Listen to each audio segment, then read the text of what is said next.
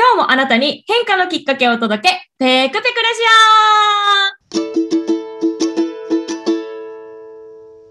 オはい、こんにちは。普段は普通のアラサー OL、週末はラジオパーソナリティを務めております、ペクと申します。さて、このペクペクラジオ、毎回様々なゲストをお招きしてお話を進めていきます。テーマは25歳の自分にメッセージを送るとしたら、なお、現在収録はすべてオンラインで行っております。ややお聞き苦しいところもあるかもしれません。今回のゲストは、ヒーリングミュージシャン、またの顔をクリニックの副院長をされておられます、清水きみこさんにお越しいただきました。どう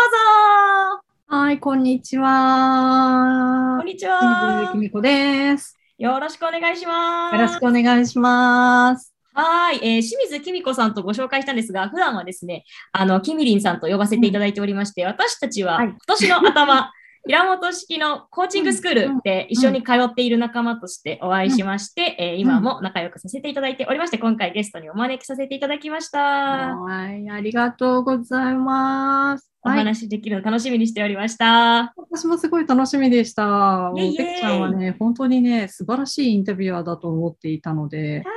はい、思っているんです。はい、ありがとうございます。うございます。ではですね、えっ、と、まあ本当に、キミリンさんご自身もすごくね、いろんなお顔をお持ちだったりとか、すごいですね、もう私は結構癒しの天使だと思ってるんですが、そんな素敵なキミリンさんから、まずは自己紹介をお願いしたいんですが、よろしいでしょうか？はい、ありがとうございます。清水きみここときみりんです。よろしくお願いします。はい、えー今ですね、あの、ペクちゃんに最初紹介していただいたように、まあ、ヒーリングミュージシャン、えーそして、あの、普段はですね、今実はですね、ヒーリングミュージシャンとか、まあ、セラピストもやっているんですけれども、それはちょっと、あの、休みをしていて、えー統合医療のクリニックで副院長をしています。でかといって私はあの医師でもないし看護師でもなくてセラピストなんですね。で、まあ、この10年間ぐらいずっとまあシータヒーリングっていう技法のヒーリングを教えていたり、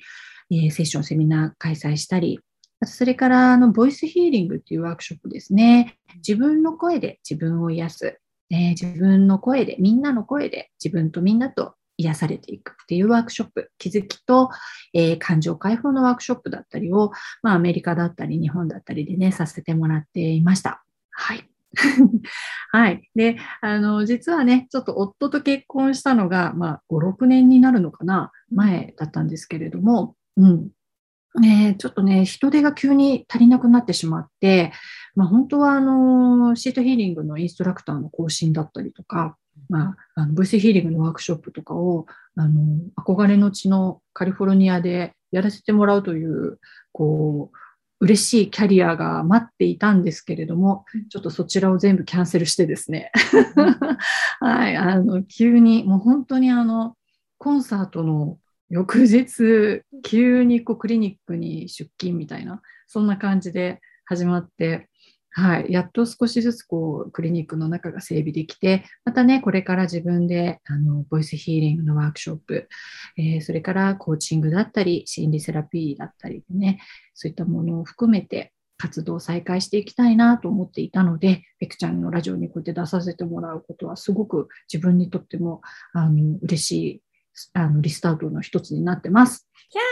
ー、ありがとうございます。いやめちゃくちゃ素敵な自己紹介と、あと、まあ、もうこの自己紹介の中でも、おーって思う瞬間がめちゃくちゃあって、その背景すべてを伺うのはなかなか難しいかもしれないんですが、ちょっとですね、いろいろお話伺っていければと思っております。はい。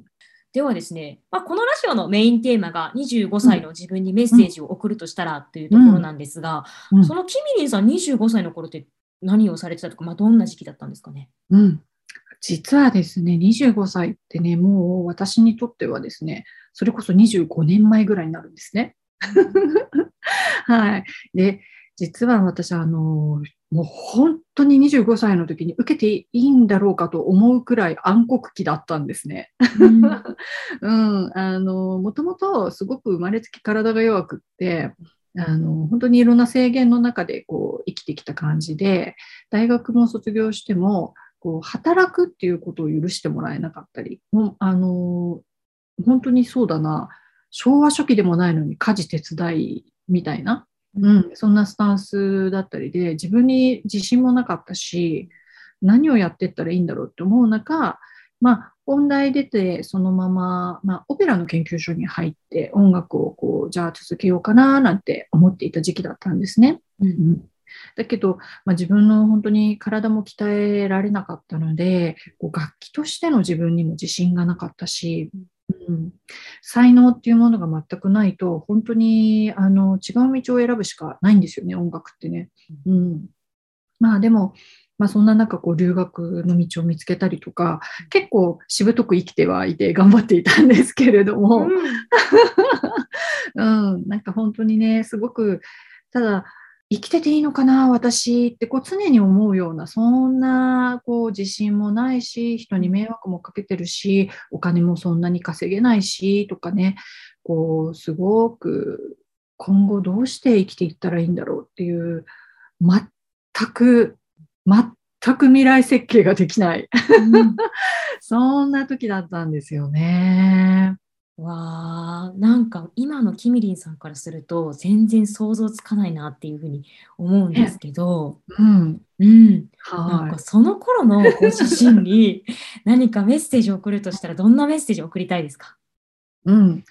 本当にね、そんな中でもなので、なんとか頑張ろうとか、じゃあ幸せに、まあ、やっぱり幸せになりたかったんですよね。うん、だからこう、本当に愛する人、愛し合う人と出会って幸せになりたいっていう思いだけが、こう、頑張らせていた感じですね。うん、なのであ、頑張ったねって、でも大丈夫だよって、ちょっと長い、先はまだまだ長いかもしれないけど、本当に愛し合う人にも出会うし、あの本当に人って優しいって思えるし、人生って素晴らしいって思えるし、世界は本当になんか優しいんだなって思う時が来るからねっていうことを言ってあげたいなと思うんですよね。わあ、めっちゃ素敵ですね。ありがとうございます。うん、だけかもしんない。いやいやいや、なんだろう、でもそんな時期があったのに、今そうやって輝けるようになったきっかけみたいなところがやっぱすごく気になるし、うん、なんかどんな転換があったのかなみたいなのが気になるんですけど、うん、なんかそのあたりってどんな感じですかね？はい。まあ、その後ね、あの、イタリアとウィーンに留学するんですけど、そこでも本当ひどくて、アトピーがもう本当に体中血だらけで、ピンクのゾウさんってあだ名つけられちゃうぐらいになって、結局挫折して帰ってくるんですよね。でもそれがよくて、人間ってどうしてこうなんだろうっていうところから、今度心理学にすごく興味持ち始めて、もともと好きだったんですけれど、まあ、大学受験の時に心理学部受験許してもらえなかったっていうのがあったので、あの帰ってきて、もしかして本当にもう死んじゃうかもしれないって思った時に、心理学だったりをもう一回勉強しないと、あ私後悔するなっていうのがあったんですよね。うん、で帰ってきて、まあ、本当に心理学、催眠療法、ヒプノセラピー、それでシータヒーリングっていうものに出会うんですけれど、まあ、本当に人間には潜在意識、潜在意識ってあって、そんなところをこうやっていくうちに、シータヒーリングが一番こう肌にあったんですよね。うん、うん何が一番良かったかというと、まあ、ヒーリングということで、スピリチュアル的なところ、あの、かなりね、シータヒーリング注目されがちなんだけれども、実は、まあ、開発者のバイバイアナさんにもすごくお世話になって、バイアナさんとも話してたんだけど、シータヒーリングは本当に内観そのものなんですよね。自分の素晴らしさを思い出していくっていうあのツール、人生は自分が作ってるんだっていうところが、本当にバイアナさん伝えたいところだってよく教えてくれてたんですけど、うん。本当にそれを自分で、あのそうだよなっていうところが受け入れられて、それでちょっとずつちょっとずつ、うん、なんか良くなって気がついたら、本当にシータヒーリングでもう生徒さんたくさん来てくれたりとか、あのまあ、生活的にも、そうだな、分かりやすく言うと、1年に1回アメリカにえーと、ビジネスクラスで旅行できるぐらいな感じにこうちょっと慣れたっていうような風に言っとくといいかな。うん、うん、そんな感じでありがたいなと思ってでそこである日主人にこう、まあ、シータじゃないんですけど全然関係ないところで主人に出会ってっていう感じですね。うん、あーすごい。なんかあの普段キミリンさんの発信を見てると、やっぱありのままの自分を受け入れるとか、大事にする、愛するっていうのをすごく発信から私は感じてるんですけど、なんかその裏側にはこのシータヒーリングで、なんだろう、キミリンさん自身の中でいろいろ落とし込んできたものがあるんだなっていうのを今お話を伺っていて、